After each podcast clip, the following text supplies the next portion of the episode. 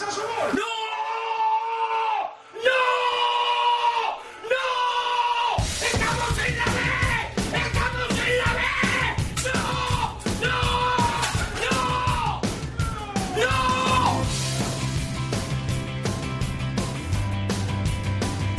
Esto es fútbol. Con Alex Salguero.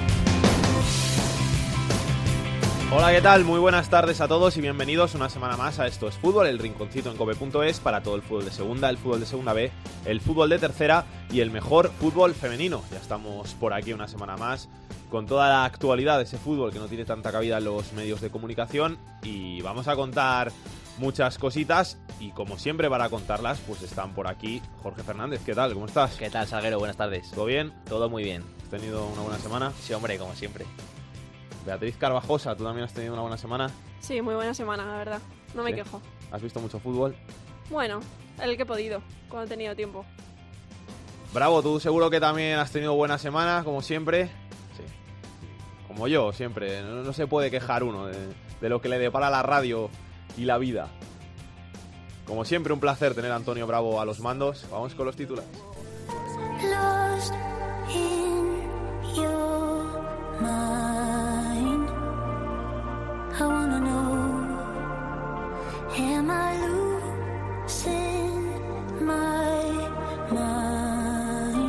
Osasuna y Lugo lideran la tabla tras la disputa de las 10 primeras jornadas empatados a 19 puntos. Sporting, Numancia y Rayo con 18 puntos y Valladolid con 17 puntos ocupan las posiciones de playoffs.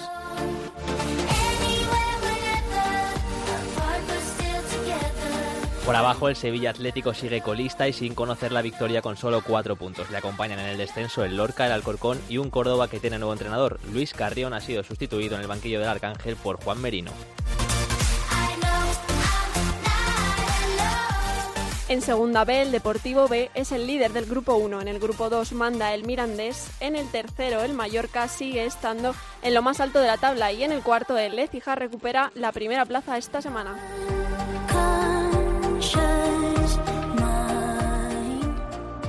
El Barcelona y el Atlético de Madrid comparten la cabeza de la Liga Iberdrola con 18 puntos tras 6 victorias en 6 partidos. Ambas se medirán el próximo 29 de octubre en tierras madrileñas. Por abajo, la Real Sociedad sigue colista sin sumar.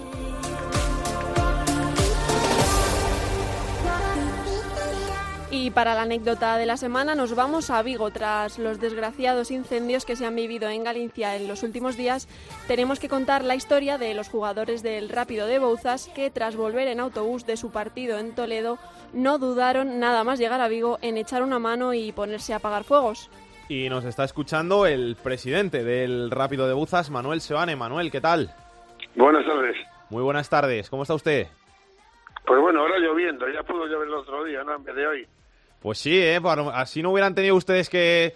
Bueno, lo hubieran hecho igual, echado la mano, porque al final la solidaridad es algo que, que nos sale de dentro a todos, pero así no hubieran tenido que, que después de- del viaje tan largo ponerse a echar allí una manita. Bueno, más largo lo debido, porque el equipo llegó en el autobús a la zona dorense, que está de Vigo a 115 kilómetros más o menos, 110, y tuvieron que irse a Santiago de Compostela y de Santiago Compostela bajar a Vigo, y anduvieron pues de este modo unos 120 kilómetros de más, ¿no? Por lo tanto, cuando llegaron los chicos a Vigo, el follón aquí era monumental, era metía miedo, ¿eh? estaba la ciudad como Roma en la época de Nerón, ¿no? Rodeada de fuego por todos los sitios, menos por uno que nos daba el agua, ¿no?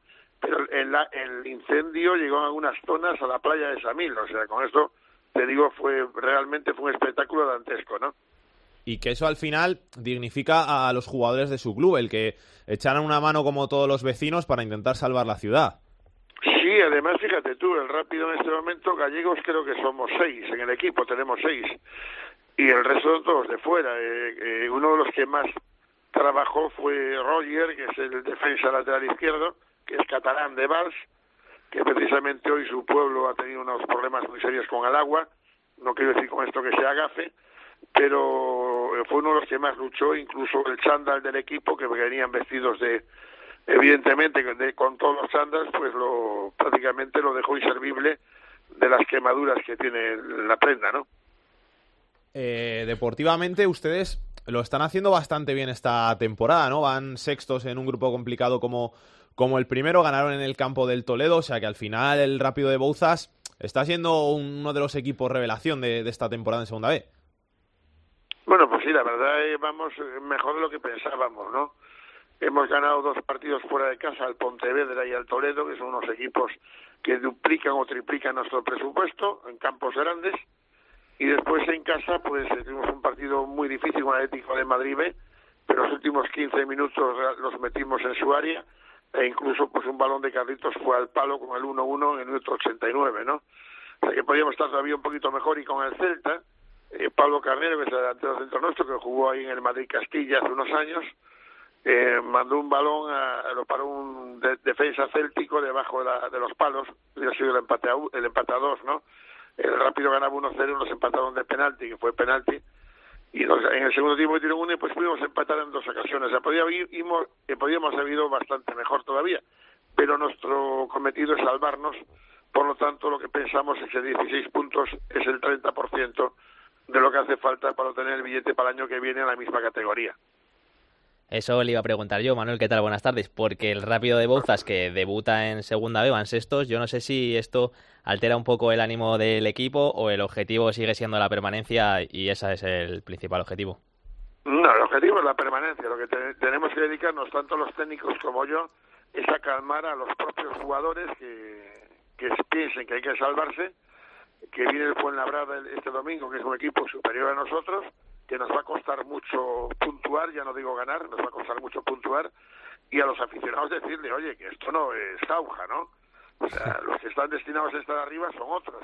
Que vamos nosotros y podemos salvarnos con solvencia. Pues fenomenal, fenomenal. Pero yo lo que el año pasado, cuando estábamos en tercera, que la tercera gallega es especialmente fuerte, ¿no? De hecho, estamos tres de la tercera jugando en segunda B este año. La, eh, nosotros cuando cuando éramos campeones de invierno y alcanzamos los 50 puntos, yo puse en la, eh, escribí yo en la página web del club que nos habíamos salvado y la gente me, me criticaba, estás loco, ¿cómo salvados? Vamos a ser campeones y tal, ¿no? Porque el objetivo del Rápido año pasado era salvarse y este año también es salvarse, ¿no? Si todo lo que venga a partir de ahí, pues fenomenal, pero que no nos olvidemos de nuestro norte, que es quedar de, del sexto por la, de abajo para arriba. Con quedar sextos en el último partido de penalti injusto, en el último minuto yo me siento por satisfecho.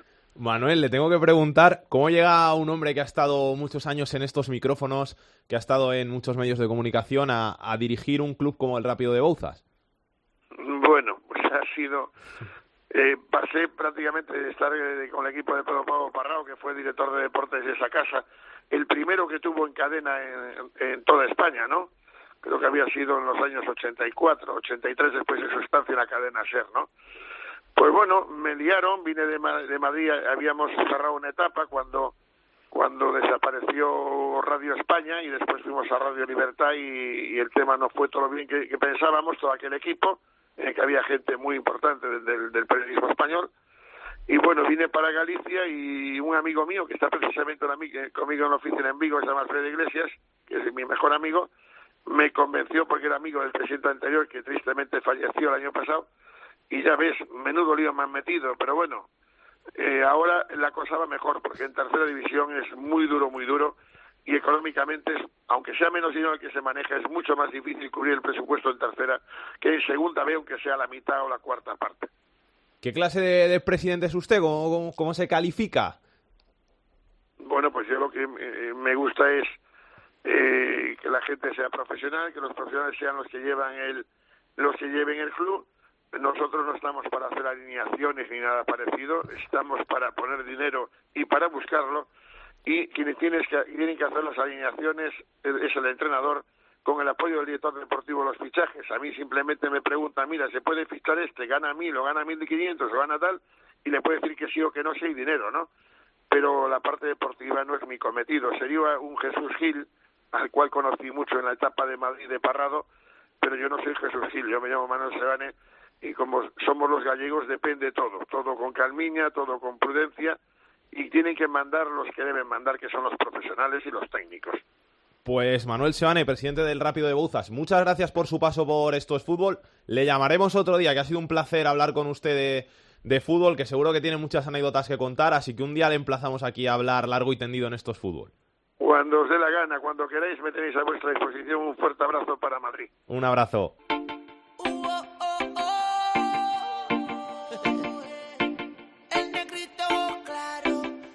Esto es fútbol con Alex Salguero.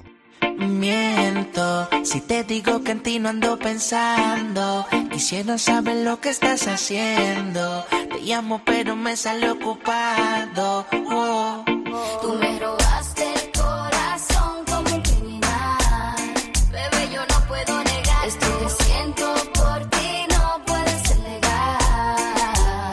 10 jornadas llevamos ya de la segunda división un cuarto de la temporada cubierta y todo muy igualado. Tenemos dos líderes en cabeza, empatados a 19 puntos, que son el Osasuna y el Lugo. Tenemos por debajo al Sporting, al Numancia y al Rayo, que tienen 18 puntos, y tenemos al Valladolid con 17 en esas posiciones de playoff.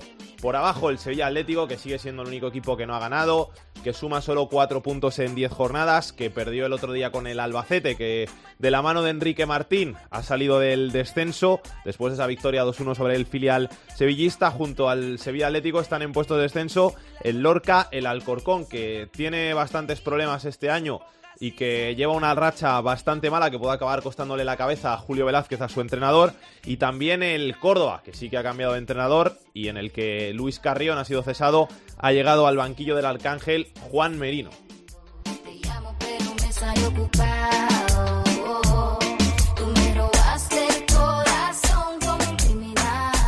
Gran sorpresa de este inicio de temporada en la Liga 1-2-3 en estos 10 partidos que llevamos está siendo el Lugo, el conjunto gallego de Francisco, que se encuentra situado en la segunda posición de la tabla, colíder con el Osasuna.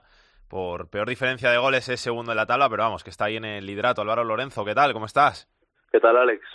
Las cosas no pueden ir mejor por Lugo.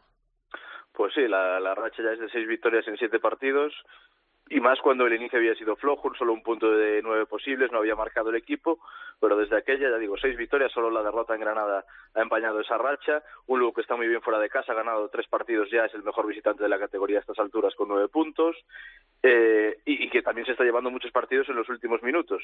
Lleva ya tres partidos ganados en, en el descuento, es un equipo que cree, ya le ganó así al Barça B, eh, también al, Zaragoza y esta semana pasada en, en Alcorcón con gol de Ignasi Miquel de, fal, de cabeza del remate de una falta en los últimos minutos. Un Lugo que está consiguiendo pocos goles, pero está rentabilizando para llevarse los partidos y además muy buena defensa, cimentada sobre todo en un Juan Carlos que está imperial en la portería y con el que hablábamos no hace mucho en, en esto es fútbol. Y ahora a visitar Valladolid y este Lugo que, sigue creyendo que puede hacer algo grande esta temporada. Visita a Valladolid que va a ser complicada porque el conjunto vallisoletano se está mostrando muy fuerte en casa, ha marcado muchos goles, tiene a Mata que es el, el Pichichi y además visita especial porque va a coincidir con un ilustre ahí en Lugo en las últimas temporadas. Sí, el, Lugo se va a encontrar con, Luis César San Pedro, con su entrenador la pasada temporada, el entrenador que logró la mejor clasificación histórica del Lugo en la segunda división, poniéndolo noveno, y seguro que tienen ganas muchos jugadores que el año pasado estaban en la plantilla de, reencontrarse con su míster, y un partido que es un poco un duelo de estilos, aunque los dos equipos quieren tener el balón, pero el Valladolid es un equipo muy goleador y el Lugo un equipo que encaja muy poco. Entonces, eh, quien gane la batalla en, en, en, en esa situación es el que se puede llevar el partido, el Lugo va a ir muy tranquilo a Valladolid, eh, sabe que la racha es impresionante y que está consiguiendo puntos que, que le vendrán bien por si en la segunda vuelta las cosas vienen mal dadas y para tener un colchón fácil sobre la, salvación, con lo cual es el mejor momento para luego para visitar Valladolid, llega tranquilo, llega relajado, en racha, eh, con la moral por las nubes y, y ojo que, que busca asaltar Pucela, por cierto luego la temporada pasada con Luis César solo ganó tres partidos fuera de casa, ya los ha igualado esta temporada, el récord del Lugo en segunda son cinco victorias a domicilio y me parece que este año si las cosas no se tuercen lo va a batir. Eso te iba a preguntar también, que tú a nivel personal, ¿dónde ves el, techo de este Lugo? Porque desde fuera sorprende bastante el que esté en esas posiciones, más después de, todas las bajas que tuvo a, final de temporada, que se va José Lu, que era el, el Pichichi, que se va Manu, que era el capitán, que se van hombres muy importantes y que ahora el equipo está situado en esa segunda posición, con líder junto, junto a Osasuna, y que al final desde fuera se cree que, que el Lugo no va a aguantar en esas posiciones. No sé cómo lo ves tú desde ahí. Sí, a ver, la plantilla es muy nueva y, para aguantar la clave será en que en que el Lugo consiga hacer más goles. Los delanteros solo llevan un gol que metió la que metió Mario Barco hace hace pocas jornadas. Un gol de la delantera es muy poco, nueve goles en esta liga también es muy poco bagaje y si el Lugo no consigue generar más más goles, verdad que que, el, que será un espejismo este estar arriba en este en estos momentos, pero me parece que es un equipo que se que se puede salvar con holgura por juego, por calidad de los jugadores y ya digo, si encuentra el gol, ojo que puede ser un equipo peligroso incluso con aspiraciones a playoff. Si, si le sigue costando tanto marcar goles, aunque es verdad que la defensa sea de las mejores de la categoría, pues al final se, se, acomodará en media tabla, que tampoco sería mal visto aquí en Lugo, porque al final el objetivo primordial es la salvación y si se puede soñar con el playoff, pues ¿por qué no? Lleva, no sé si son cuatro o cinco temporadas en segunda división en Lugo, las cinco en mitad de tabla. Sí, esta es, la, esta es la sexta, las otras cinco se salvó más o menos con holgura, hubo una que sufrió un poco más, pero casi siempre se salva bien y es un equipo que además en esas cinco temporadas ha practicado un fútbol parecido, de tener el balón, lo implantó Kiki Setién, de posesión, de, de ser atrevidos y, y, y, al final ha sido reconocido por el, por el resto de clubes de la categoría que luego es un equipo que juega muy atractivo. Francisco no ha querido cambiar mucho esa filosofía, ha cambiado cosas respecto al Listesa, pero no muchas y, y al final este Lugo está funcionando en, en, la, en la segunda división, lo que nadie se esperaba cuando ascendió en 2012, que aguantara tantos años y, y haciéndolo a tan, a tan buen nivel. Gracias Álvaro, un abrazo. Un abrazo. Y también tenemos que hablar del Barça B, del filial Blaugrana, que está haciéndolo bastante bien esta temporada. Anaís Martí, ¿qué tal? Hola Alex, muy bien, buenas tardes. ¿Todo bien? Muy bien, oye, vaya música, ¿eh? Que nos pones en tu programa. Yo no la he puesto, ¿eh? Siempre tengo aquí a mi productora Beatriz Carvajosa, es la encargada no, de la no, música. Es, es Ella es la que elige. Una vidilla increíble. Hay gente que me pues, critica, ¿eh? Por poner esta música. Hombre, pues eh, nunca llueve al gusto de, de todos, Alex. Ya. Eh, pues nada, lo, lo que te iba a contar, que el Barça B llega con confianza tras sumar eh, esos tres puntos terapéuticos la semana pasada contra el Lorca. Recordemos que llevaban cuatro jornadas sin ganar y que esta victoria pues era muy necesaria para recuperar los ánimos y más teniendo en cuenta pues que visitan, lo decías ahora, el campo de uno de los líderes. Gerard López ha dado hoy la lista de los 18 futbolistas que viajan a Pamplona. La gran novedad es que recupera al central José Antonio Martínez, uno de los imprescindibles para el filial. Venía jugándolo todo y se lesionó hace justo un mes. Eh, apunta al once titular. También viajan jugadores que les puede complicar mucho la vida a Osasuna, como Carlas Alañá o José Arnaiz, el máximo anotador del filial. Lleva cuatro goles. Se quedan en Barcelona lesionados sensibles como Ruiz de Galarreta, el capitán Sergio Palencia y también Abel Ruiz, que está disputando con España el Mundial Sub-18. En la previa de este partido, Gerard López pues nos destacaba sobre todo la confianza en su joven plantilla, que seguro que acumulará más experiencia pisando por primera vez el Sadar. La sensació aquesta. que tenemos mucho que ganar y poco a perder, que a los jugadores les servirá de experiencia para seguir creciendo y para vivir un aspecto del fútbol que en pocos campos se puede vivir como el ambiente visitando al líder. Está claro que costará mucho y que será un partido complicado, pero vamos con toda la ilusión del mundo y con la confianza de haber conseguido la victoria contra el Lorca la semana pasada, que fue muy importante. el mensaje de prudencia de Gerard López. Recordemos que el Barça B ocupa la posición número 3 en la tabla con 12 puntos y un partido menos es el Nastic Barça B que se disputará el 1 de noviembre. Anaís, te quiero preguntar también por José Arnaiz, que está llamando mucho la atención en este inicio de temporada con el Barça B, con su nuevo equipo. El año pasado en, en el Valladolid fue uno de los jugadores más destacados de la, de la categoría. Eh, al final se dice que incluso puede acabar jugando en el primer equipo. ¿Eso es factible?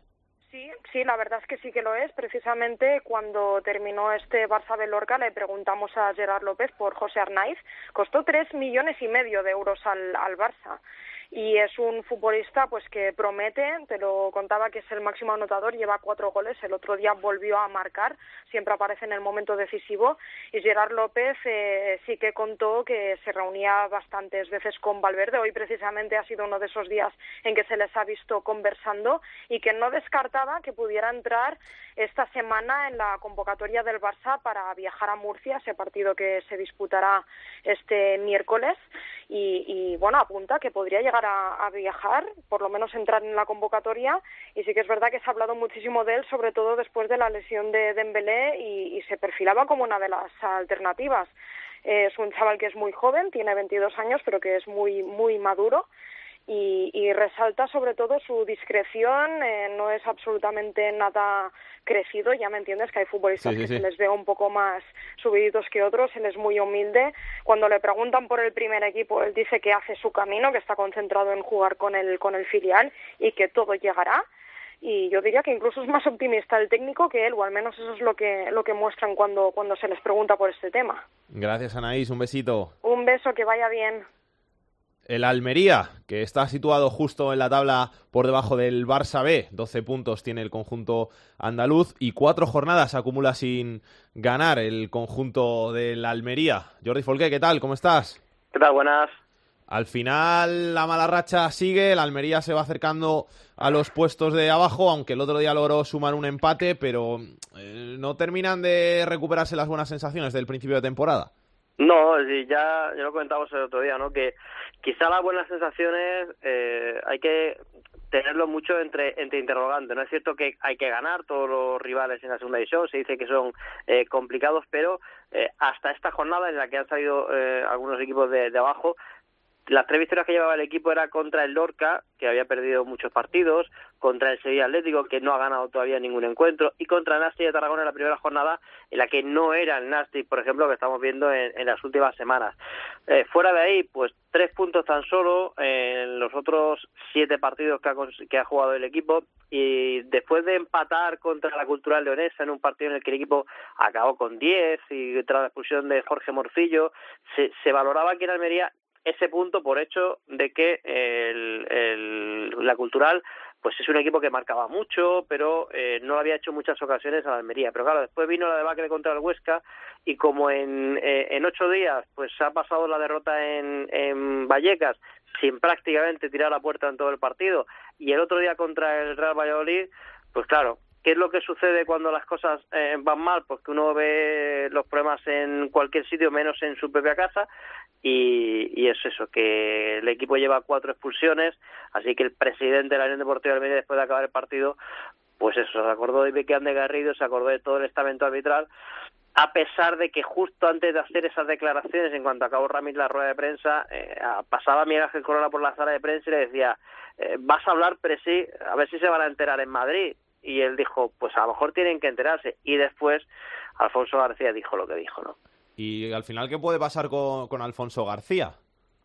Yo creo que será una multa eh, por las declaraciones que, que hizo. Él eh, se agarraba o se intentaba agarrar a que él pedía eh, el hecho de que los árbitros, en vez de ser designados a dedo, sean por sorteo, como hubo un tiempo que se hizo. Pero claro, él decía, es que los que lo que los pedimos esto pues no somos los grandes y como no pintamos nada, pues pues eso, se van a seguir designando a dedo. Mm, Hablaba también de la actuación de Vicandi Garrido, que se inventó un penalti, según Alfonso García, de que a lo están eh, pitando muy en contra. Eh, decía una frase eh, muy gráfica, ¿no? Que cuando el equipo jugaba eh, fuera de casa, le ponían árbitros caseros y él lo define con la palabra de cagaos eh, esos árbitros caseros, mientras que a los valientes los, se los ponían en el estadio de los Juegos Mediterráneos y veía eso, ¿no? Que las cuatro expulsiones que llevaba el equipo, pues que los rivales también hacían faltas y que no eh, acababan con, con tarjetas y expulsiones. Bueno, vamos a ver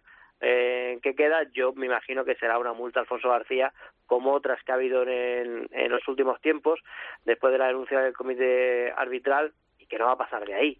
Pero vamos a ver. Gracias, Jordi. Un abrazo. Hasta luego.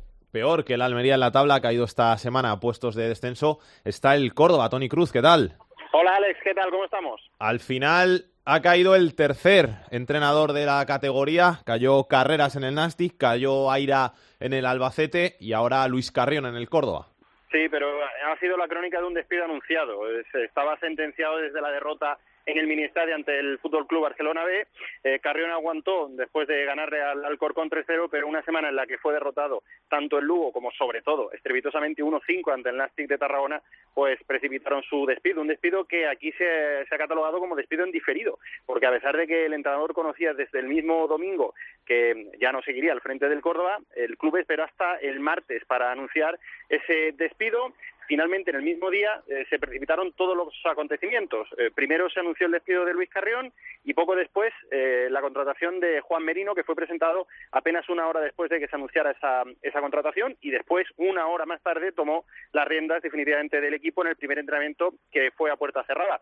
Merino no fue la primera opción del Córdoba, sino que fue Rubén Baraja. Eh, el técnico vallisoletano dijo que no al Córdoba al conocer las condiciones y la verdad es que la situación en el, en el club blanquiverde es muy complicada y más teniendo en cuenta que hoy mismo hemos conocido que Sasha Jovanovic, uno de los jugadores más importantes, se ha vuelto a lesionar y estará entre cuatro y seis semanas de baja. Lo primero que hará Merino, imagino, cortar la sangre defensiva porque no te pueden meter 22 goles en 10 partidos. Es que son más de dos goles por partido. Es que es una barbaridad. Eh, es que el, Córdoba de, Carreón tenía eh, virtudes, sobre todo con el balón, pero sin el balón era un auténtico desastre. Era un equipo que encajaba goles con una tremenda facilidad y que además era muy muy flaco de, de moral. Al, al primer golpe se hundía y a partir de ahí pues llegaban las goleadas. Es que le metió cinco el Nastic, pero es que cuatro le metió el Barça, tres le han metido otros equipos de, de esta temporada, cuatro le metió el Valladolid también, es decir, que eh, esos 22 goles, de hecho el Córdoba solo ha sido capaz de, ganar esta temporada en Liga cuando ha mantenido la portería a cero, lo consiguió ante el Tenerife, lo consiguió ante el Alcorcón y lo consiguió también en el Albacete, ante el Albacete, así que bueno, eh, de momento sí, además lo, lo dijo abiertamente Juan Merino en rueda de prensa, que el objetivo ahora mismo evidentemente es salir de los puestos de abajo cuanto antes y que para ello tienen que hacerse firmes atrás, veremos a ver el once que, que presenta el próximo domingo en una cita muy complicada en el Carlos Tartier el mediodía eh, allá en Taloviedo. La noticia buena del año, por lo menos, Sergio Guardiola, que está marcando goles. Sí, eh, ya desde verano apuntaba, apuntaba Marenas. Él, él, llegó en principio como, como segundo delantero detrás de Jonah y teniendo en cuenta que Carrión eh, suele, solía jugar con un solo delantero eh, y tenía el rol de, de suplente, pero ya durante la pretemporada hizo muy buenas cosas, fue el máximo artillero eh, en los partidos preparatorios y está confirmando eh, ya cuando los, los, goles valen su peso en oro que está muy en racha. Eh, cinco tantos, además ha dado la cara en todos los partidos en los que ha tenido minutos y bueno, sin duda es el futbolista más relevante de, de este Córdoba que por otra parte, insisto, está completando un desastroso comienzo de temporada y que únicamente se le puede salvar eh, íntegramente el partido ante el Tenerife, porque el resto, eh, de un modo o de otro, ha tenido momentos malos de juego y al final, pues aunque ha ganado esos tres encuentros que de momento le salvan de, de los puestos más, más abajo de la clasificación, está en zona de descenso por méritos propios. Gracias, Tony. Un abrazo. Un abrazo, Alex.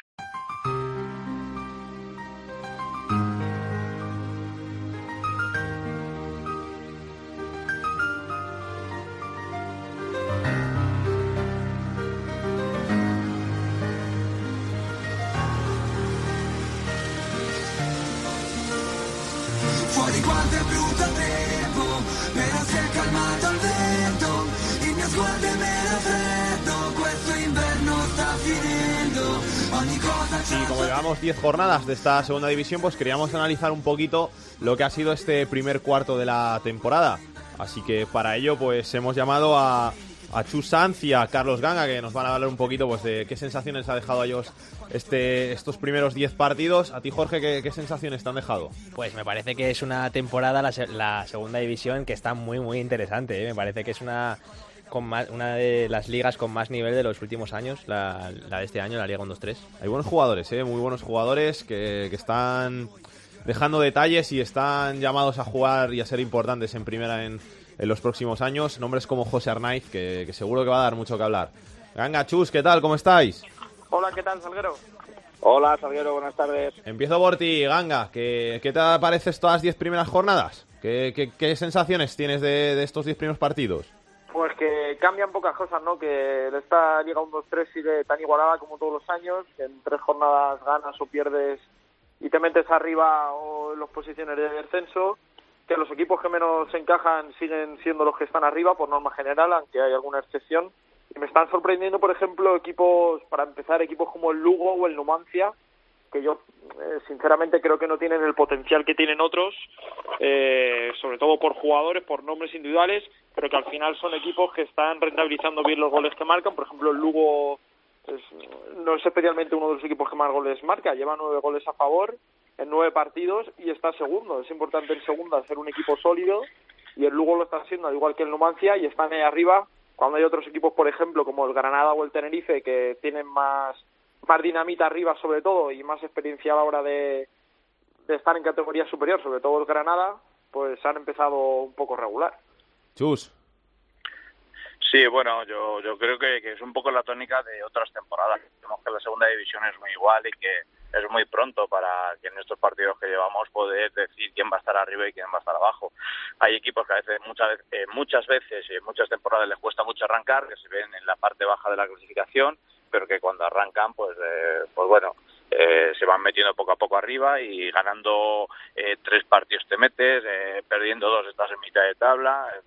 Es todo muy difícil. Yo, por ejemplo, eh, por lo que voy viendo y por lo que me va gustando a mí, a mí el Rayo Vallecano es uno de los equipos que yo creo que hay que tener en cuenta porque ya no por los resultados de Salguero, sino por el fútbol que está realizando, está realizando un fútbol eh, muy bueno y uno de los jugadores que pasa, para ser interior eh, está haciendo goles es Adrián Embarba, un jugador que muy vertical, un buen uno contra uno y que poco a poco se va haciendo su, su camino en el mundo del fútbol de profesional y que suenan incluso para para poder fichar el año que viene ya a estas alturas en un primera división. Eh, quería preguntaros también por, por nombres propios. Un jugador con el que os quedéis de estas 10 primeras jornadas. Yo me quedo con Mata, sin duda, porque al final eh, le llevo viendo desde hace muchos años. Cuando estaba en el Girona prometía muchas cosas y ahora está cumpliendo lo que prometía en el Girona. Después del año pasado, que su primera temporada en el Valladolid no fue realmente muy buena, ahora está demostrando lo que, lo que estaba llamado a, ser. Yo me quedo, que el año pasado hablamos mucho de él, te hablaba mucho del Salguero con Sergio Guardiola, que ahora está en el Córdoba. El año pasado hizo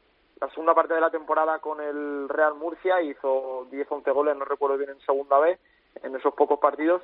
Y este año en el Córdoba, fíjate, en un equipo que, que está mal, que, que no gana partidos, que acaba de cambiar de entrenador, un chico que lleva cinco goles en ese equipo tiene mucho mérito. Y es que Sergio Guardiola es un jugador, un delantero muy completo, que, va bien de cabeza, que va bien por abajo, que regatea, que es potente, que lo tiene todo. Le falta esa pizca de suerte que no tuvo en el Alcorcón en su primera experiencia en segunda división, pero ahora que le están entrando está desatando todo lo que tiene y yo me quedo con él. Para mí es la revelación de esta temporada, aunque yo lo conozco bastante bien.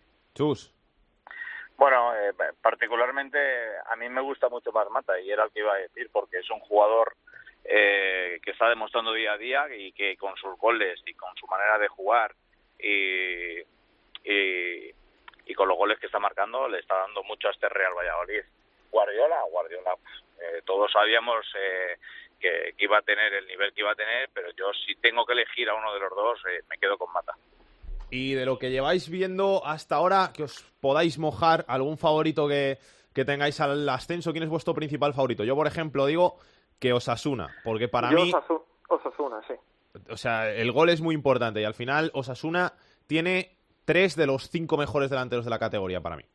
Sí, y también tiene centrocampistas y tiene defensas. Es un equipo muy compensado, ha mantenido gran parte del bloque del año pasado. Osasuna todos sabemos que tiene el gen competitivo que ha demostrado siempre. Se ha gastado dinero, ¿eh? porque por ejemplo pagó un millón y medio de euros por Aridane, por un central, que no es muy común en segunda división pagar esas cantidades y mucho menos por un defensa central. Arriba tiene David Rodríguez, en el centro del campo, en el centro del campo perdón, está Roberto. Es un equipo muy equilibrado y, yo estoy contigo. Para mí es el, el principal favorito para quedar campeón. Luego en, en el otro que ascienda directamente tengo más dudas. Yo sí que estoy de acuerdo con Chus en que el Rayo está jugando muy bien porque domina mucho los partidos, tiene centrocampistas muy buenos, algunos de la cantera como como Fran Beltrán y ojo porque Roberto Trasorras no está siendo titular en el equipo de Mitchell y es una sorpresa, pero aún así el Rayo juega muy bien y yo creo que, que puede estar peleando esa posición. Chus.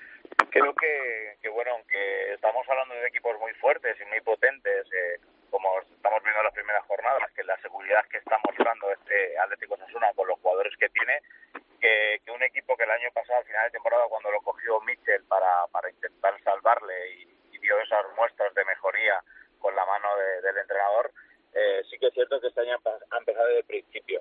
Pero yo no me puedo no me puedo olvidar eh, del Sporting de Gijón. Creo que el Sporting de Gijón tiene un muy buen entrenador con hambre, que hace muy buenos vestuarios, eh, que hace bloques muy buenos sin que haya jugadores individuales muy buenos, pero hace bloques muy buenos. Y yo creo que junto con el Rayo Vallecano y a los Os- y a los Asuna, yo metería al Sporting de Gijón seguro. ¿Y por abajo Sevilla Atlético le dais ya descendido o no? No, no, no, porque los filiales todos sabemos cómo funcionan, que son muy regulares para bien y para mal. Mira en segunda vez el Deportivo Fabril, un recién ascendido, está liderando el grupo 1 y no sé si ha perdido un partido o incluso no ha perdido nada. Los filiales son, son un caso especial y el Sevilla Atlético seguro que tiene jugadores de mucha calidad, juega también en el Sánchez Pizjuán, que eso puede pasar factura cuando la temporada esté avanzada, el cansancio de los equipos.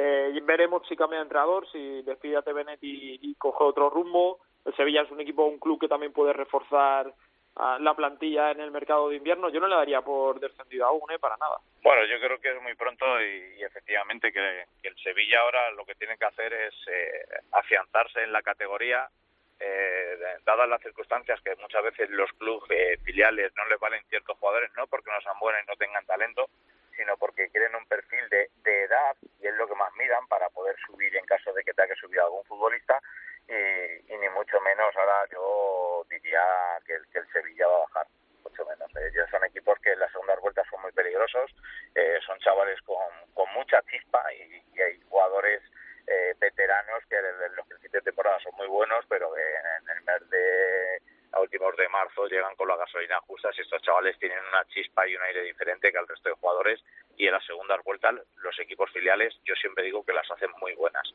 Sí que es cierto que, que eh, con el compañero que del Fabril, que equipo al que al que tengo para ver este fin de semana, que si mal no recuerdo juega con el Navalcarnero este fin de semana en Navalcarnero y, y ahí lo tienes, eh, un equipo filial que ha empezado bien, que la dinámica es buena y, y que ahí está arriba igual que el Celta de Vigo, ¿ves? Chicos, que muchas gracias por si Dime, me dejas decir una cosa más. lo que necesites Eh, y quieras. eh, me parece que la cultural leonesa es una bendición para la categoría, porque en una categoría que a lo mejor estamos más acostumbrados a partidos más cerrados, eh, muy igualados, de pocos goles, la cultural leonesa habrá gente que no le guste, no el desorden, porque Rubén de la Barrera precisamente no es desordenado, sino la alegría con la que quiere jugar, eh, sacar siempre el balón desde atrás, desde el portero y cometiendo fallos incluso en los partidos, un poco como el rayo de Paco Gémez le pasaba en Primera División, y está jugando partidos muy entretenidos, unos le salen bien, otros le salen mal, y me parece que, que hay que destacar el papel de, de este equipo, un equipo joven con un entrenador que tiene mucha proyección. Chicos, que lo dicho, que muchas gracias por pasaros por aquí por estos fútbol. La semana que viene hablo con vosotros. Un abrazo. Un abrazo, Jorgero. Jorge, ¿tú tienes algo que decir de esta segunda, de tu cultural leonesa o no tienes Sí, nada de la que decir? cultura leonesa, que tiene razón Carlos Ganga. Y hay una frase del Cholo Simeone que yo siempre recuerdo, que es que los equipos en la primera vuelta juegan y en la segunda compiten. Y me parece que la cultura leonesa en esta primera vuelta está jugando, pero le tocará empezar a, a competir porque, porque se está dejando llevar en muchos partidos y muchos partidos empieza... Bueno, ya lleva unas cuantas remontadas en, en lo que llamamos de liga, pero también necesita los puntos y necesita competir. Vamos a ver qué nos cuenta Pedro Martín. El enfadato de Pedro Martín. Hola Pedro, ¿qué tal? ¿Cómo estamos? Muy bien, ¿y tú? Bien, bien, estamos bien, estamos bien. Aquí, disfrutando del fútbol dentro de lo que nos dejan y tal. Pero bien, ¿Qué tenemos que contar esta semana? pues eh, mira, eh, ya estamos de... Se han superado las diez primeras jornadas y vamos a reseñar un dato que no es mm, muy habitual, que es que un jugador haya marcado nueve goles, como ha hecho Mata con el Valladolid, eh, desde que Moisés eh, García León, aquel delantero grandote que jugó, por ejemplo, en el Villarreal, en el Sevilla, bueno, pues entonces, en la temporada 96-97, que marcó 10 goles en el Leganés, pues ha habido otros cinco jugadores que han marcado nueve goles en las diez primeras jornadas de Segunda División, eh, y además muchos de ellos no van a sonar porque son clásicos de la categoría. Salillas con el Levante en la temporada 99-2000, Rubén Castro con Las Palmas en la 2003-2004, y Quechucu Uche en la temporada 2005-2006 con el Recreativo, y Araujo con Las Palmas en la temporada 2014-2015. Eh, lo normal es que Mata no pueda mantener este ritmo de goles hasta final de temporada, porque si siguiese así acabaría con 38, lo que evidentemente sería un récord en la categoría. Pero bueno, ahí están los nueve goles del delantero centro del Valladolid en estas diez primeras jornadas, que evidentemente han servido para que su equipo esté en la zona alta de la clasificación. Adiós, Pedrito, gracias. ¡Hasta luego! Esto es fútbol con Alex Salguero. Tú llegaste de repente, así eres tú. No te importó la gente y fuimos dos. Solo escuché tu voz, así siempre eres tú. Uh. Y así soy yo. Y ya está por aquí el capitán de la segunda vez, Rubén Bartolomé. Rubén, ¿qué tal? Hola, ¿qué tal? Muy buenas tardes. ¿Todo bien? Todo perfecto. ¿Empezamos a hablar por el grupo 1 ya? Vale, venga, por donde digas. Por el grupo 1, por el grupo 1 con ese de por B en cabeza y con ese partidazo de por B Navalcarnero de este fin de semana. Sí, bueno, se, se escapa un poco el Fabril, el, el de por B, porque pinchó el, el otro final que estaba arriba, que era, que era el Celta B, en, en un partidazo, que era el, el que enfrentaba fue la balada y el Celta B. La verdad que un partido muy entretenido, porque el, el 2-0 del, del Fuenlabrada llegaba el tiempo de descuento, así que estuvo todo el rato abierto para que cualquiera de los dos eh, llevara algo. Y bueno, pues el Fabril que saca una pequeña ventaja y tendrá que defenderlo, como has dicho, esta, esta semana ante otro equipo de, de la zona alta, porque el Fuenlabrada poco a poco se va acercando también, eh, está esperando cualquier fallo del Fabril para acoplarse arriba y son quizá los dos, junto con el Celta, equipos quizá, porque de momento el Fabril que es una sorpresa, de momento sigue ahí, bueno, vamos a ver hasta dónde llega, eh, que pueden estar optando por, eh, por las primeras plazas. Y luego, bueno, por abajo, además de los habituales, eh, bueno, con la victoria del Valladolid B, es muy importante para llegar a, esas- a esos seis puntos, bueno, pues llama la atención que ahí sigue la Ponferradina, que sí que hablamos que tiene un equipazo, tiene jugadores de segunda división, tiene que salir de ahí, pero una semana más que sigue abajo y se mete como uno de los cuatro equipos que están con seis puntos, así que tiene que reaccionar ya, sí o sí, para, para ya no solo para estar arriba, sino para no meterse en, en problemas en cuanto pasen las semanas. En el grupo 2 me quedo con el tercer empate seguido a cero del Burgos. Y ya no sé si es eh, más importante hablar de los cero goles en contra del Burgos o de que solo lleva cinco goles a favor. Entonces, bueno, se le están escapando oportunidades, está haciendo que el, que el Mirandés se escape. El Mirandés que vuelve a utilizar la fórmula que mejor está saliendo este año, que es 0-1 gol de Cervero, y para, para irse a- arriba del todo. Y bueno, vamos a ver ahora si, si tiene margen de, de maniobra el, el Burgos y además de mantenerse a cero puede, puede ir para arriba o, vemos al, al Mirandés como, como claro favorito a, a llevarse el título final de liga, aunque ya lo era de inicio, pero bueno, aparte que se está eh, aclarando. Y bueno, por abajo hay que hablar otra vez del, del Peña Sport, eh, sigue sin, sin salir de ahí. Y esta semana que se lleva otra, otro partido complicado frente al Athletic B creo que era, y bueno, pues eh, también eh, le va a costar eh, salir de ahí. Grupo 3, Mallorca intratable, quinta victoria consecutiva. Sí, además aprovechando, eh, pinchazo, nuevo pinchazo del Elche, empate del eh, Villarreal, así que bueno, se escapó un poquito más. De momento ganando con eh, bastante suficiencia y demostrándose ser de momento quizá el mejor equipo de, de toda la categoría. Y bueno, pues digo, aprovechando los pinchazos de, de sus inmediatos perseguidores, parecía hace unas semanas que nos iban a brindar Mallorca y Elche un duelo muy muy bonito por el liderato. Y bueno, de momento el Elche parece que, aunque está arriba y está cumpliendo pues con, con el objetivo que es llegar al playoff, bueno, pues eh, el primer puesto no se lo puede luchar al Mallorca, veremos que es muy larga esta liga, pero de momento se ha adaptado muy bien a, la categoría, que es, es algo que no suele pasar, que suele, suele ser equipos que bajan, suele les cuesta arrancar y bueno, parece que, que de momento no. Y bueno, abajo pues empates como el de la Peña, Peña Deportiva y el, el Zaragoza B para seguir ahí abajo, porque no le sirve prácticamente a ninguno de los dos. Y bueno, siguen ahí abajo eh, junto con eh, Peralada y equipos así, eh, intentando eludir el descenso. Y en el grupo cuarto te tengo que preguntar por el Extremadura porque me sorprende que haya cesado al entrenador si lleva 15 puntos, está a 3 del liderato, empató el otro día. Son cosas de estas de las que sorprenden en el fútbol español.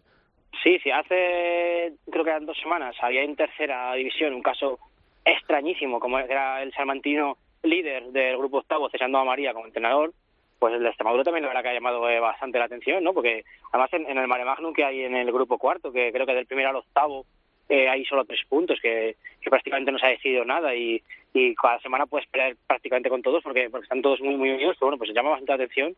Eh, bueno, se pregunta a la gente ahí de, de, de Extremadura si, además de los eh, problemas de, los motivos deportivos que parece no haber muchos hay algo detrás bueno lo se irá clarificando imagino eh, con las semanas. Y bueno pues en lo deportivo lo, que te he dicho no es que eh, cada semana vamos a tener un cambio de líder no porque porque bueno eh, están en tres puntos del primero al octavo. Es que cualquiera puede puede subir ahí arriba. Se quiere acoplar después del cambio de entrenador el, el Murcia después de un inicio muy muy malo. Bueno ganaba esta semana 3-0 parece que también quiere meterse a ese grupo de arriba. También victoria importante del Cartagena pero la verdad que el grupo cuarto de momento muy poco clarificado, incluso por abajo, ¿no? Porque tampoco hay ningún equipo que esté muy descolgado, aunque sí que hay ya diferencias, pero bueno, desde el líder que tiene 18 puntos hasta los 15 puntos, creo que es el Extremadura encima del octavo, pues bueno, tres puntos y van a estar cambiando cada semana, además con partidos entre ellos, como es lógico. Gracias Rubén, un abrazo. Nada, a vosotros, adiós. Esto es fútbol con Alex Salguero. Llegaste de repente, así eres tú. No te importó la gente y fuimos dos. Solo escuché tu voz, así siempre eres tú. Uh. Y así soy yo. Y aunque fue pronto para Y nos toca hablar de la segunda B aquí en Estos Fútbol, esta categoría de bronce del fútbol español, en la que ya se llevan disputadas nueve jornadas y que nos está dejando pues cosas muy interesantes y algunas cosas también muy curiosas como el Burgos que lleva nueve partidos y no ha encajado gol todavía. Que va camino del récord y en el mismo grupo del Burgos en el grupo segundo está el Peñaspor de Tafalla que ha igualado lo que hizo el año pasado el Eldense que no ganó en ninguna de las primeras nueve jornadas. Lleva nueve derrotas en nueve partidos el conjunto navarro. Malas sensaciones, malos números para el Peñaspor, que pues se está complicando bastante la temporada. Y vamos a hablar de Segunda B, y hemos dicho, pues, ¿de qué vamos a hablar esta semana? Pues vamos a recuperar a un ilustre del programa que el año pasado estuvo por aquí, que es un gran amigo de estos fútbol y que ahora que su equipo va muy bien, tercero en el grupo 1, teníamos que hablar con él. Joya, ¿qué tal? ¿Cómo estás? Hola, muy buenas tardes. ¿Todo bien? Todo fenomenal, la verdad es que mejor imposible, una semana perfecta para venir a hablar con vosotros. Para quien no lo sepa, Joya, jugador del Navalcarnero, capitán del Navalcarnero, tercero en el grupo primero, 19 puntitos que lleváis, a tres del líder del Deportivo B del Fabril, año inmejorable. Sí, la verdad es que mejor no hemos podido empezar con, con bueno, con una con un banquillo nuevo, con, con muchos jugadores nuevos y, la verdad es que bueno, nos hemos acoplado muy bien y, bueno, la verdad es que estamos trabajando fenomenal y bueno, gracias a Dios estamos logrando victorias y todo el trabajo que estamos haciendo, pues bueno, se está viendo recompensado en, en los resultados de momento y, bueno, esperemos que, continuemos así. Te empiezo a preguntar por lo deportivo, en este caso por la liga. Digo que estáis a tres puntos del Deportivo B del Fabril, pero es que este fin de semana jugáis contra ellos en casa. Sí, sí, sí, un partido bonito. Bueno, de momento nosotros, la verdad es que tenemos los pies en el suelo, sabemos cuál es eh, nuestro principal objetivo. Para nosotros es sacar lo antes posible nuestros 45, 50 puntos que nos darían el, la permanencia. Pero bueno, eh, para nosotros un partido precioso, estamos a tres puntos del líder. Eh, tampoco miramos mucho más allá que tres puntos más y, y intentar seguir sumando victorias, que, que, es lo que nos va a ayudar a lograr la permanencia lo antes posible. Así que sí, un partido precioso esta semana allí en el campo que esperemos que, que, se llene. O sea que 19 puntos, si el objetivo son 45 más o menos para la salvación, lleváis un buen colchón ya. Sí, de momento vamos bien y esperemos que, que se consiga lo antes posible. Cuanto antes se consiga, pues antes podremos pensar en en otras cosas, pero de momento solo pensamos en, en, en el objetivo que, que, bueno, que es permanecer. Nosotros sabemos el club que somos y, y, nuestro objetivo es ese. Luego ya, cuando una vez consigamos 45, 47 puntos, pues bueno, si sobran muchas jornadas para poder lograr otras cosas, pues ya veremos. ¿Tú a nivel personal contento? Sí, muy, muy contento. La verdad es que es un año donde están saliendo todo, estoy jugando eh, días que sí, días que no, pero, pero bueno, me siento importante en el equipo y, y de momento la verdad es que muy contento con, con el equipo, con, con, el cuerpo técnico y con todo. ¿Eres de los que te vas cabreado a casa si no juegas? Sí, imagino que como todo jugador. imagino que como todo jugador cuando no, cuando, cuando no juegas y no participas pues no te vas contento, pero bueno, de momento cuando, cuando no estoy jugando el equipo también te vas con tres puntos, entonces te vas con otro sabor diferente, cabreado pero, pero contento porque el equipo ha sacado tres puntos. Yo me acuerdo un día que era juvenil, que pues ya ves tú, joder, cuando tenía yo 18 años, que me, con, me convocó el, el entrenador, no me sacó para jugar y dije que no volvía más. Imagínate. Bueno, la verdad que por, por desgracia, pues bueno, hay muchos que, que, toca pues estar en el banquillo, calentar 45 minutos sin jugar, pero bueno, son cosas del fútbol, muchas veces el, el míster tiene que decidir en función del rival, en función de, de cómo lo ha visto la semana, y a veces te toca y a veces no. Lo importante es estar preparado y que cuando te toque, pues bueno, poder, poder hacer lo mejor posible para seguir en el 11. Y que tú este, en este caso tienes que dar más ejemplo que ninguno, ¿eh? que el brazalete, el que lleva el brazalete tiene que dar más ejemplo, o sea que sí, al al tirar final, del carro. Eso es. Al final, bueno, tanto, tanto los que capitanes como los que no, pero bueno, sí, en mi caso, pues, pues sí, tenemos que intentar dar ejemplo en ese sentido y aportar, ya sea dentro del campo o fuera del campo, pero siempre aportar y ayudar eh, desde donde te toque en ese momento. Buenos compañeros este año, ¿habéis hecho buen grupo? Sí, fenomenal. La verdad es que nos hemos quedado una base importante el año pasado, donde ya hubo un buen grupo de jugadores. Y la verdad es que la gente que, que se ha unido a nivel humano y a nivel de compañerismo es inmejorable. Y bueno, creo que es una de las piezas claves para, para que este año estemos donde estemos. También el cuerpo técnico y, la directiva, el club, ayuda mucho en que el grupo sea muy unido y, y, eso es fundamental para que luego el objetivo salga adelante. Eso me lo tienes que contar. ¿Cómo es eso de, de hacer un grupo en el vestuario? Porque al final sois 22, en este caso a lo mejor son menos porque en segunda B las plantillas son un poquito más pequeñas, pero en un equipo de primera 25 personas, al final hay gente que no habla tu idioma, gente que es un poquito más reservada, que se sienta en el vestuario, va a entrenar y luego no se implica en conocer a los compañeros, tiene que ser un poquito complicado el formar un grupo en, un vestuario. Sí, pero es verdad que bueno, cuando tienes, por ejemplo, en, esta categoría, en segunda B, donde tienes viajes, donde, donde puedes compartir muchas más horas que aparte de entrenar puedes compartirlo, pues la verdad es que son momentos donde ya pasas tantas horas que se convierte en un poco tu familia. Al final duermes con compañeros en las concentraciones, pasas muchas horas hablando de muchos temas, ya no solo de fútbol, sino personales, te vas de cena, te, al final formas un grupo, un poco familia, que, que ya no es solo en lo, en lo futbolístico, sino a nivel humano, que, que es imprescindible. Está claro que, que no somos todos eh, amigos íntimos de todos, pero, pero es verdad que hay una unión y que, se fomenta a través del cuerpo técnico, a través de la directiva, que es importantísimo, y en un club con Alcarnero más, que es un club especialmente familiar. ¿A ti te ha dejado el club, el club, decir, el fútbol, buenos amigos, de esos que digas, con este chico, con este voy a estar yo el resto de mi vida hablando con él, siendo amigo? Sin ninguna duda, sin ninguna duda. Es quizás una de las partes de mi, de mi vida, por así decirlo, que más amigo me ha dejado. Sin ninguna duda, el día que deje el fútbol, eh, lo que más me van a dejar es bonitos recuerdos y grandes amigos. Eso es bueno, ¿eh? Que luego dices, me, quiero ir a la playa, a Cádiz, a ver si me acuerdo de alguno que estuviera jugando conmigo. Eso yo lo echo de menos, ¿eh? sí, sí, sí. Por suerte, verdad que aún tengo compañeros que no juego con ellos hace años y, y cada mes o cada dos meses, si puedo, como con ellos y tengo una amistad bastante importante. ¿Cómo ves el grupo? Porque desde fuera da un poco la sensación de que este año para los equipos madrileños el grupo en el que están encuadrados es un poquito menos fuerte que el año pasado.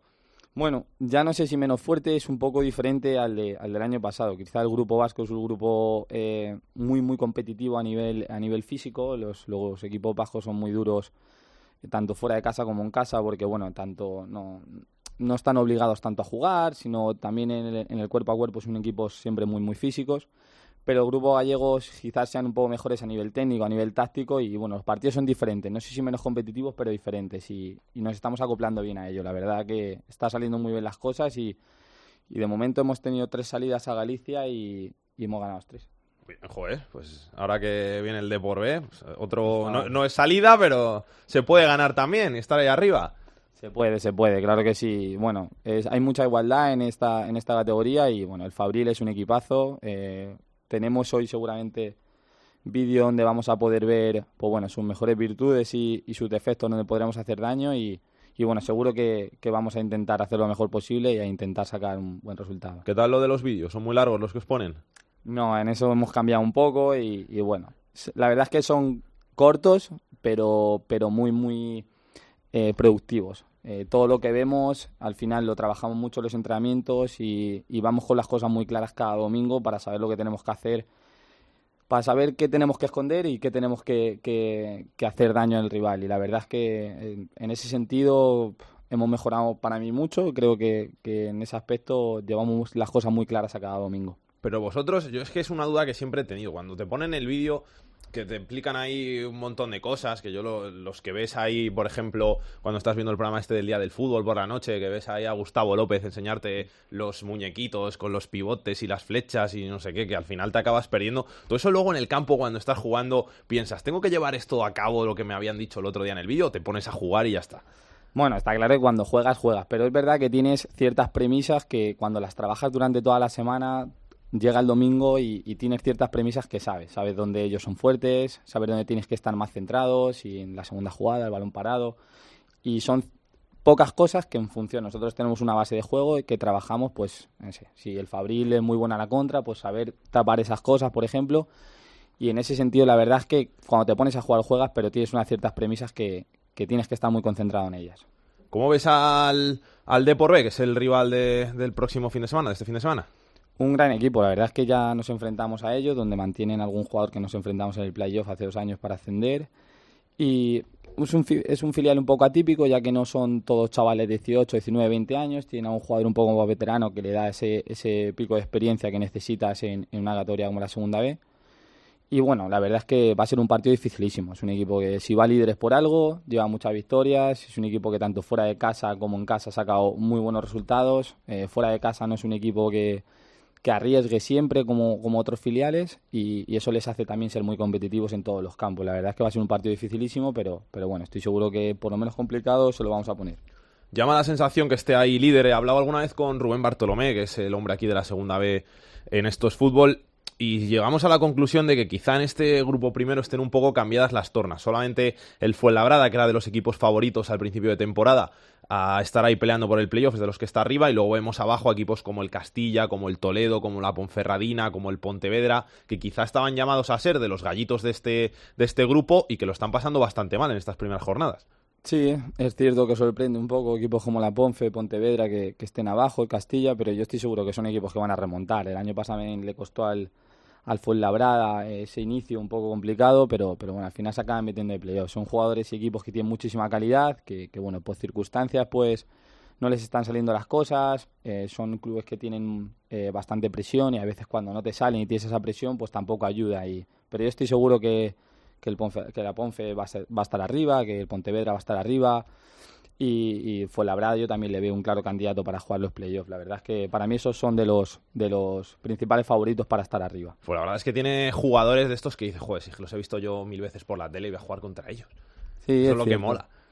Es cierto, el Fuenlabrada la verdad es que, que ha hecho un absoluto equipazo, tanto a nivel técnico como a- de calidad de jugadores, como a nivel de experiencia. Ha firmado jugadores con experiencia en categorías muy superiores, que bueno, que les va a hacer que, que en momentos importantes de la temporada pues saquen partido. La verdad es que yo lo estoy viendo y le estoy viendo como un claro favorito, ya no solo a, a estar en playoff, como, como a pelear por el liderato y por, el, por ganar la liga. No sé si os dejan cameros la camiseta, pero ¿hay algún jugador en el grupo que digas, a este me, me molaría tener su camiseta?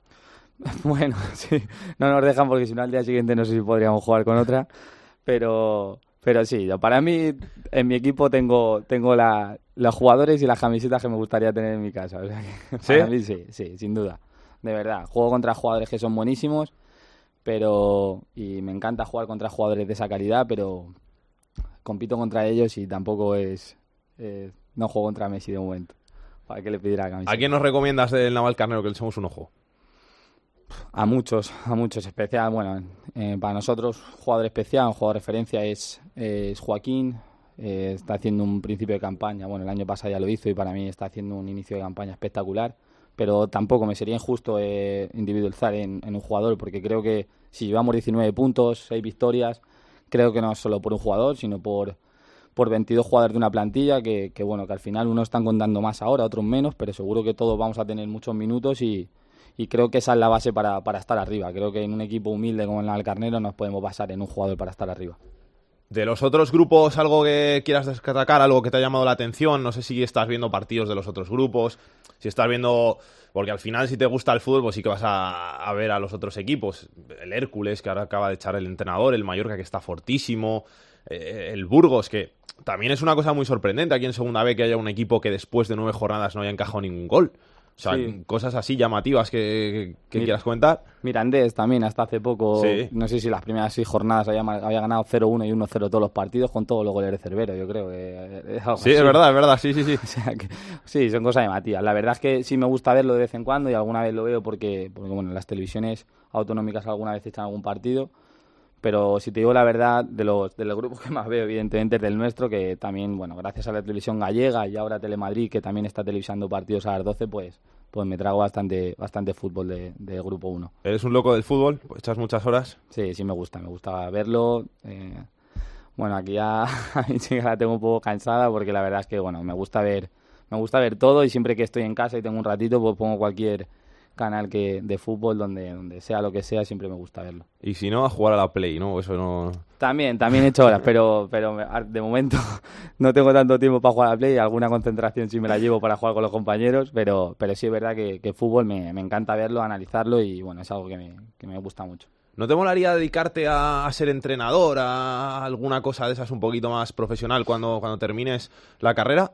Sí, sí, sí, me gustaría. Eh, me gustaría porque, bueno, es algo que, y más este año, pues, pues aprendes mucho de, tus entrenadores y, y te das cuenta de, de, cómo analizan los partidos, de cómo tal, y a mí es algo que, que me gusta mucho. La verdad es que es algo que pude hacer con niños pequeños hace años, ahora por mi trabajo pues no tengo ese tiempo, pero me gustaría hacerlo.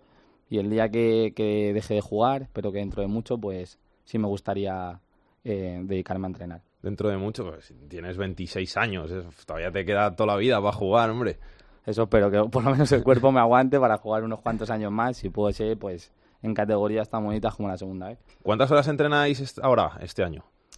Bueno, este año entrenamos quizá un poco más, ya no es que no vayamos, pero sí es verdad que estamos, pues bueno, nos están manteniendo un régimen para estar eh, todos los días una media hora en el gimnasio. Al final, eh, el cuerpo técnico se da cuenta de que no somos, no tenemos el nivel profesional porque no vivimos de ello, no porque no lo seamos, porque la verdad es que eh, nos cuidamos muchísimo a no, a no vivir de ello pero para estar en, las mismas condiciones que los demás equipos que viven de ello, pues tienes que dar un plus. Y ese plus, pues la verdad es que nos exigen ir media hora antes o 35 minutos antes a hacer gimnasio todos los días.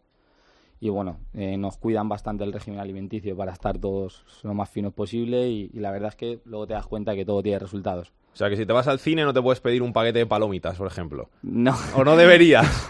Solo si, si, he jugado ya, bueno, nos permiten un día de, descanso el día que jugamos, pero los demás días sí nos intentamos cuidar porque nos pesan todos los días y luego la báscula no miente, así que intentamos cuidarnos. A ver, siempre te puedes pasar algún día, pero intentas cuidarte. Todos los días te pesan, joder, eso me parece interesante, ¿eh? ostras. Sí, sí, sí, llevamos un, un, Porque al final, bueno, es lógico que es que al final un kilo, dos kilos por encima de tu peso, luego a la hora de competir contra gente que que entrena incluso a lo mejor dos veces al día, si tienes doble sesión en pretemporadas o tal, pues al final es que luego eso se nota mucho. Eso dice mucho de la profesionalización del fútbol español y de todo lo que ha mejorado todas las categorías de abajo, sobre todo la, segunda B. No sé si en tercera sería así, pero vamos, que ahora ve segunda B equipos que es que lo llevan todo a rajatabla como si fueran equipos de segunda o de primera. Que, es que eso llama mucho la atención. Sí, no sé los equipos que, que no vivimos del fútbol en segunda B, no creo que muchos, hay muchos que viven del fútbol y nosotros este año tenemos un cuerpo técnico con, el, con Mister, con Julián, que, bueno, viene de, un mundo un poco más profesional y, lo que está intentando es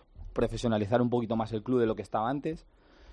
Y eso nos está dando un plus a nivel de, competitividad que, antes no teníamos, la verdad. Y, y, la verdad es que es, para nosotros es exigente porque al final todos trabajamos, nos levantamos pronto, pero, pero aunque sea un esfuerzo eh, añadido a lo que ya hacemos, pero luego ves que, que, bueno, que llega los domingos y estamos al mismo nivel que los demás y podemos competir de tú a tú. Pues joya, muchas gracias por pasarte por aquí por estos fútbol una vez más. No será la última, ¿eh? ya te engañaremos para que vuelvas. Nada, yo encantado. Me encanta hablar de fútbol, me encanta venir aquí, me encanta estar con vosotros, así que yo aquí vendré cuando me hagáis.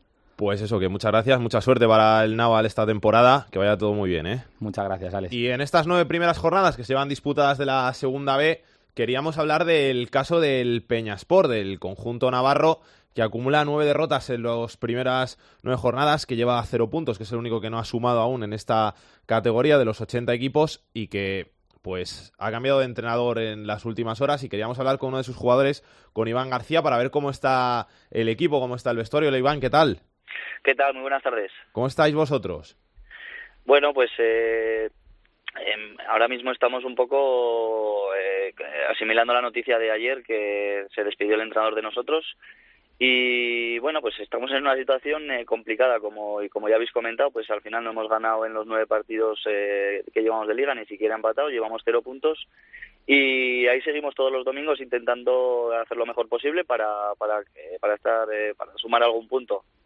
Vosotros sois recién ascendidos que al final cuesta volver a a meterte en estas categorías, pero ¿pensabais que, iba a ser tan difícil la vuelta a la segunda división B?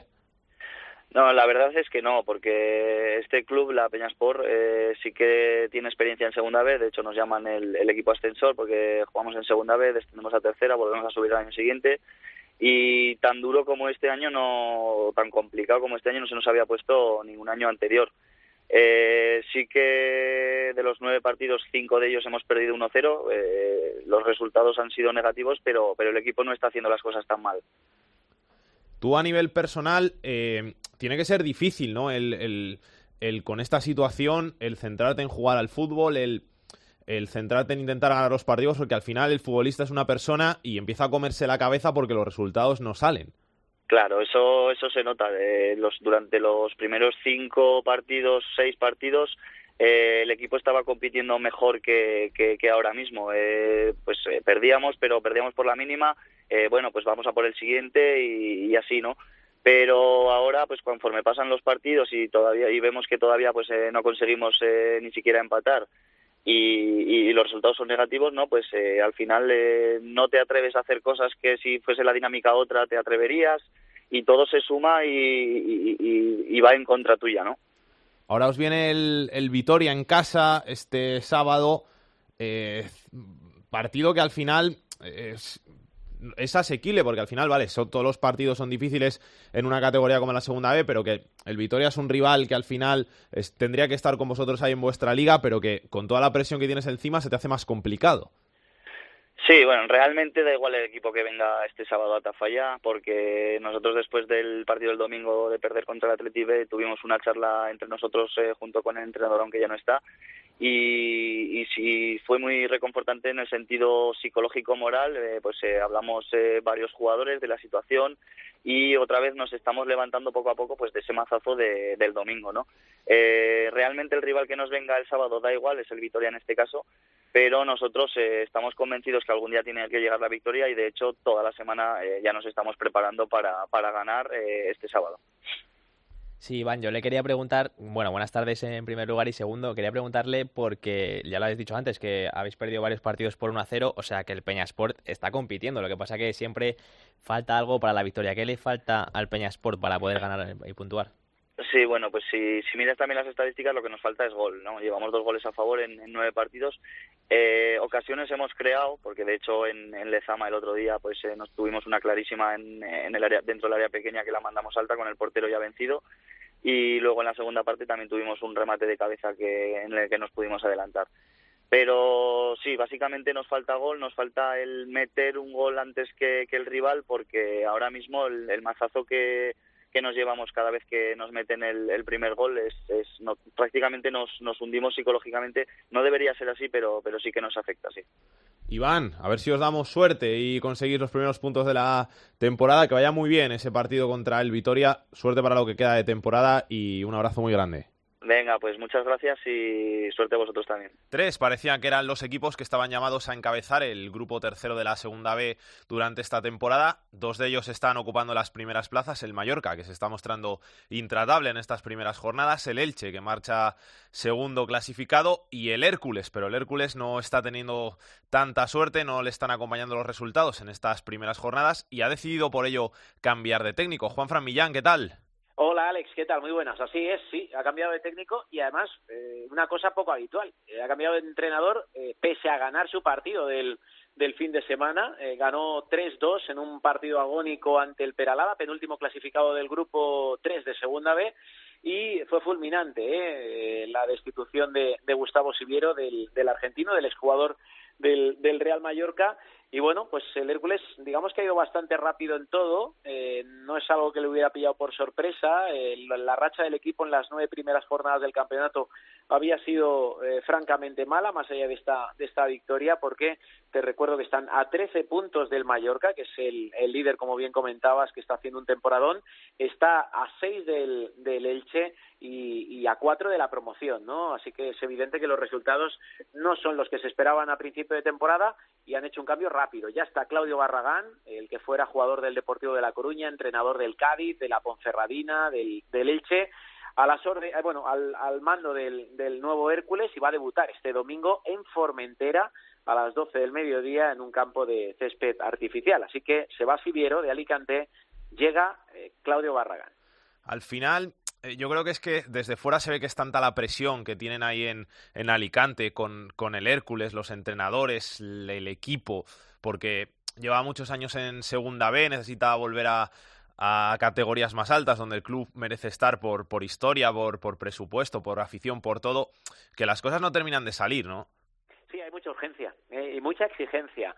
Entonces, bueno, hay veces que, que uno ficha buenos futbolistas, pero esa presión no es fácil de, de llevar, ¿no? Estamos hablando de, un campo que aprieta, un, una, una, afición que, que, que, quiere ganar desde el primer minuto y, y, bueno, hay futbolistas a los que eso les pesa esa responsabilidad y el equipo no, no rinde como, como se esperaba, ¿no? Es verdad que, que probablemente al Hércules le matan eh, muchas veces las urgencias, las prisas, pero bueno, estamos hablando de una categoría tan deficitaria en la que apenas hay ingresos más allá de la de la campaña de abonos eh, y si hay algún año que tiene suerte de hacer eh, una buena actuación en Copa, como fue el año pasado aquí, que el Hércules jugó contra el Barça, pues algo te encuentras también, pero en general eh, se genera mucho déficit, ¿no? Entonces el Hércules que arrastra ya deuda de, su etapa en el fútbol profesional, pues evidentemente quiere salir de aquí con mucha urgencia. Es evidente que los números de Siviero no eran buenos, pese a ganar el otro día, llevaba 12 puntos de 27 posibles y bueno, pues el Hércules está llamado a estar en la promoción, tiene un equipo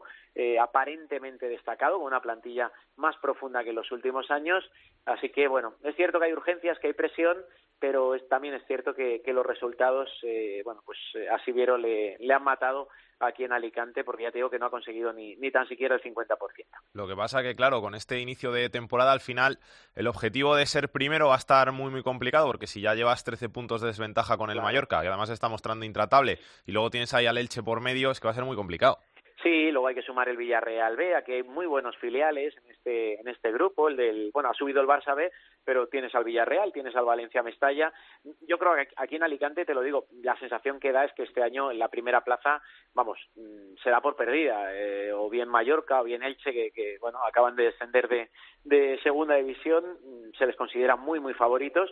Y bueno, el Hércules la, la idea que tiene es meterse entre los cuatro primeros, ahora con Claudio, con más seriedad defensiva, con más rigor, con más orden, con más carácter, que al equipo le faltaba también eh, ese punto de, carácter, sobre todo en acciones de estrategia y demás, y intentar llegar bien ¿no? a las últimas jornadas para poder disputar la promoción de ascenso. Mm, lo que pasa que, bueno, aquí la experiencia también nos dice que cuando uno no va de campeón, eh, a una promoción lo tiene muy complicado. Tienes que pasar tres rondas, ida y vuelta.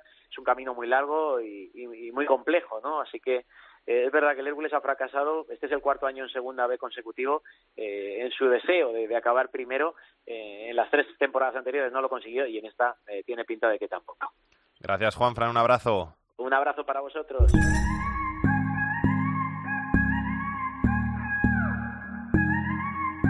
El fútbol femenino en Esto es Fútbol.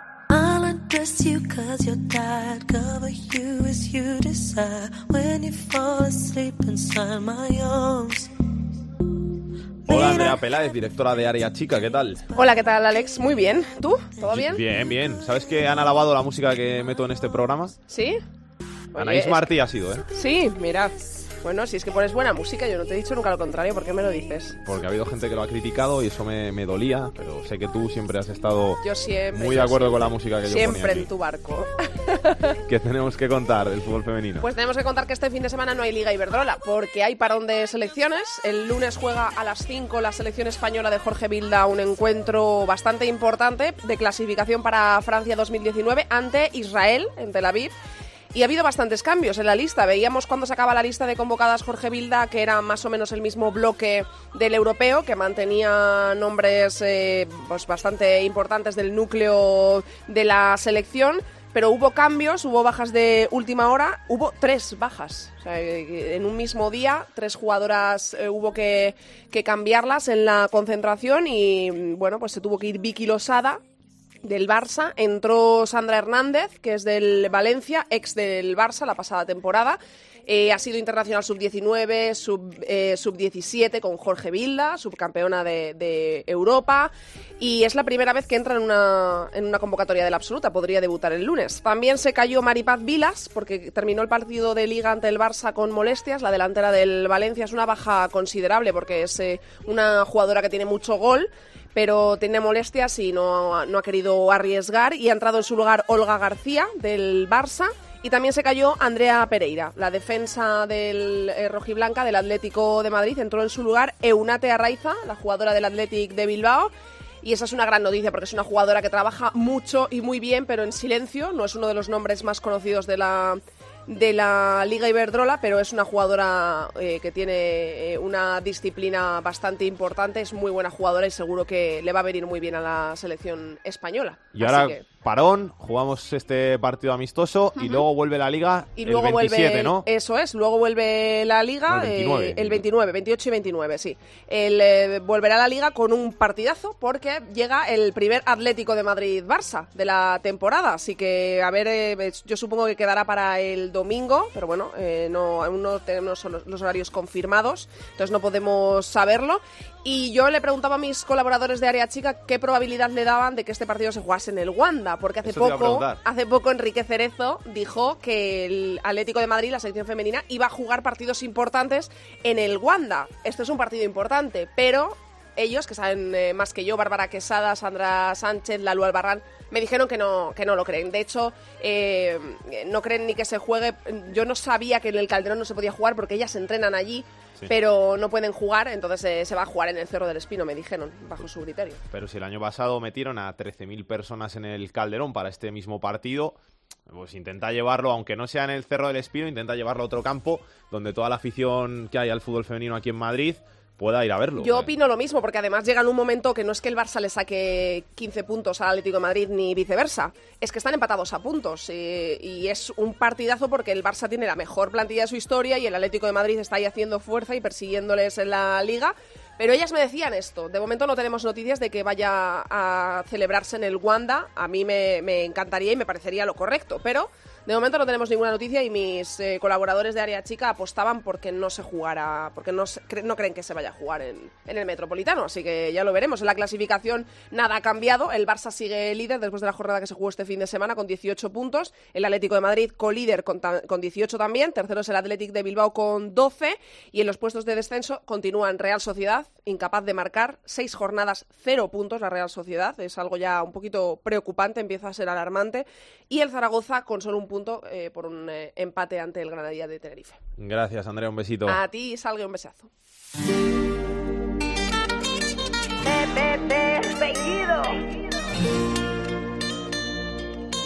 Tercera división. Ya no soy el mismo que quiso enamorarte.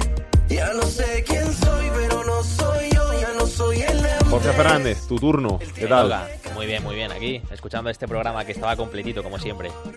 Cuéntanos cositas de tercera. Pues nada, vamos a repasar lo que ha sucedido esta semana en tercera división porque hay varios datos curiosos. Por ejemplo, si ya hemos venido contando que el cacereño del grupo decimocuarto es el único equipo imbatido de tercera división, no ha encajado ni un solo gol en nueve partidos, hay dos equipos que también son de récord porque tras el empate del Barcelona en el Wanda Metropolitano el pasado sábado, ya solo quedan dos equipos en todo el fútbol profesional español que no conocen la derrota y los dos están en tercera Lo división. he leído, eh, lo he leído. El, Moralo es uno y el otro no me acuerdo. Y el Logroñés, el Logroñés.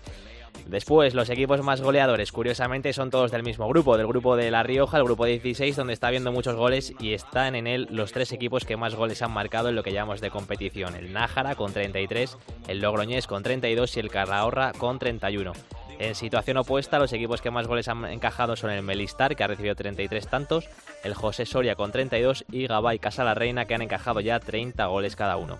En cuanto a los nombres propios, Vitu del Martos y Rodrigo del Calahorra son líderes en la lucha por el Pichichi con 11 tantos y con 11 goles hay muchos jugadores como Rodado del Mallorca B, Jairo Cárcava del Marino del Banco, Cris Montes del Langreo y Roberto Puente del Atlético Astorga. Y en cuanto a las noticias de la semana en tercera división, hay una que nos ha sorprendido especialmente y es una nueva rajada de un entrenador.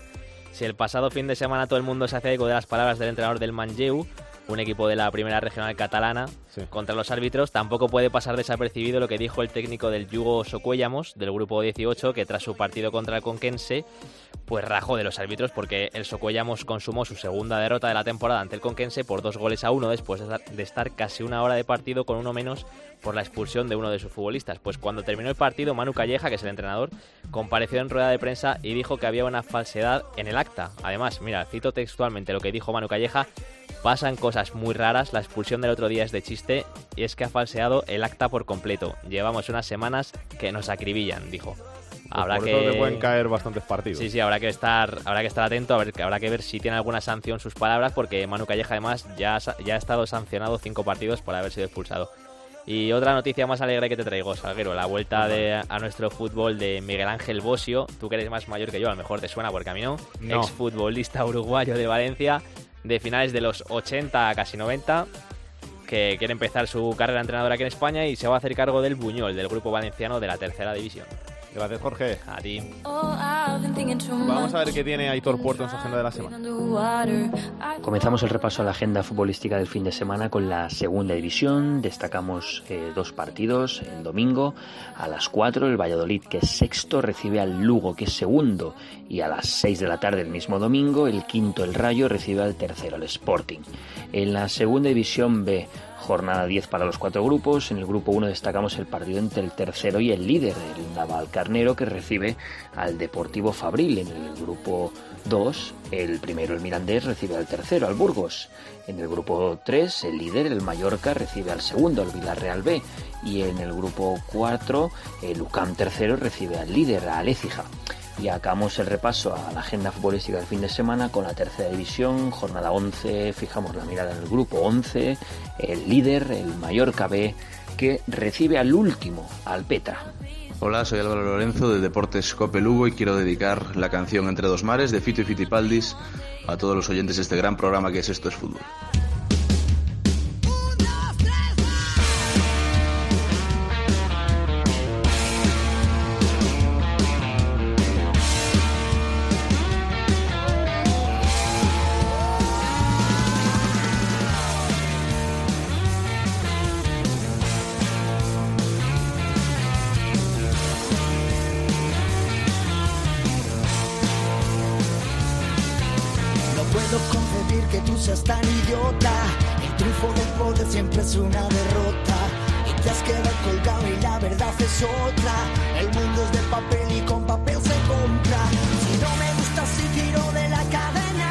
Fito y Fitipaldis y este Entre dos mares nos vamos hasta la semana que viene, donde volveremos a estar presentes el viernes por la Copa del Rey. Ya sabéis que se juegan los partidos de ida de 16 de final a lo largo de la semana.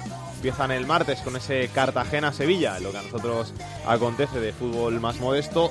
Terminan el jueves con el partido entre el Tenerife Español y con ese Fuenlabrada-Real Madrid que se va a jugar en el Fernando Torres y que seguramente alguno de nuestros colaboradores vaya a ver porque les pilla muy cerquita Fuenlabrada, así que allí estarán. Yo por mi parte, si Jorge, si Bea, si Bravo quieren ir a ver el Getafe a la vez el martes, yo os invito a que vayáis, Jorge. Hecho, y luego lo comentamos aquí.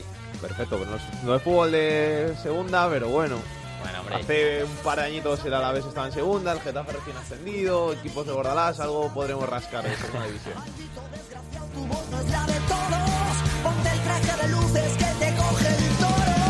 A vosotros, os esperamos aquí la semana que viene en estos fútbol con más fútbol de segunda, de segunda B, de tercera y con el mejor fútbol femenino. Hasta entonces, que lo paséis bien, que disfrutéis de la semana. Besos y abrazos para todos. Chao, chao.